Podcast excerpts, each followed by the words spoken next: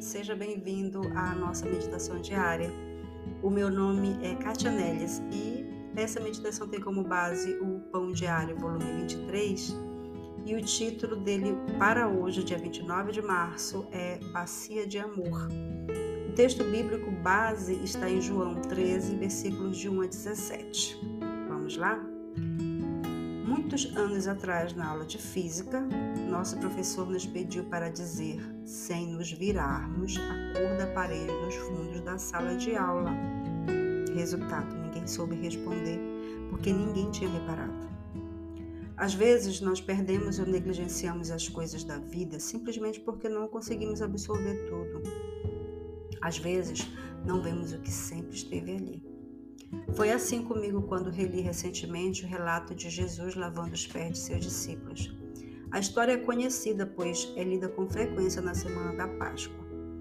Ficamos surpresos que o nosso Salvador e Rei se inclinasse para limpar os pés dos seus discípulos. Nos tempos de Jesus, até os servos judeus eram poupados nessa tarefa, porque isso era visto como algo que os diminuía. Mas eu não tinha notado antes que Jesus, que era um homem de Deus, que tinha lavado os pés de Judas, mesmo sabendo que Judas o trairia, como é visto lá em João 13, versículo 11. Jesus se humilhou e lavou os pés de Judas. Uau!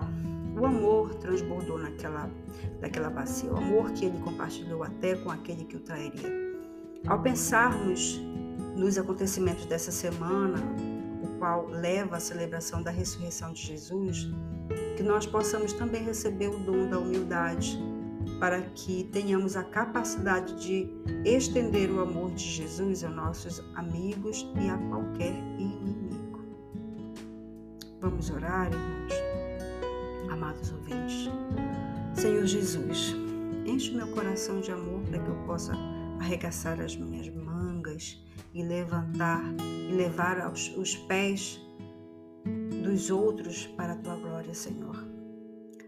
Senhor, por teu amor, o Senhor Jesus se humilhou e lavou os pés dos seus discípulos, até mesmo aquele que o apunhalaria, Senhor Deus, que o trairia.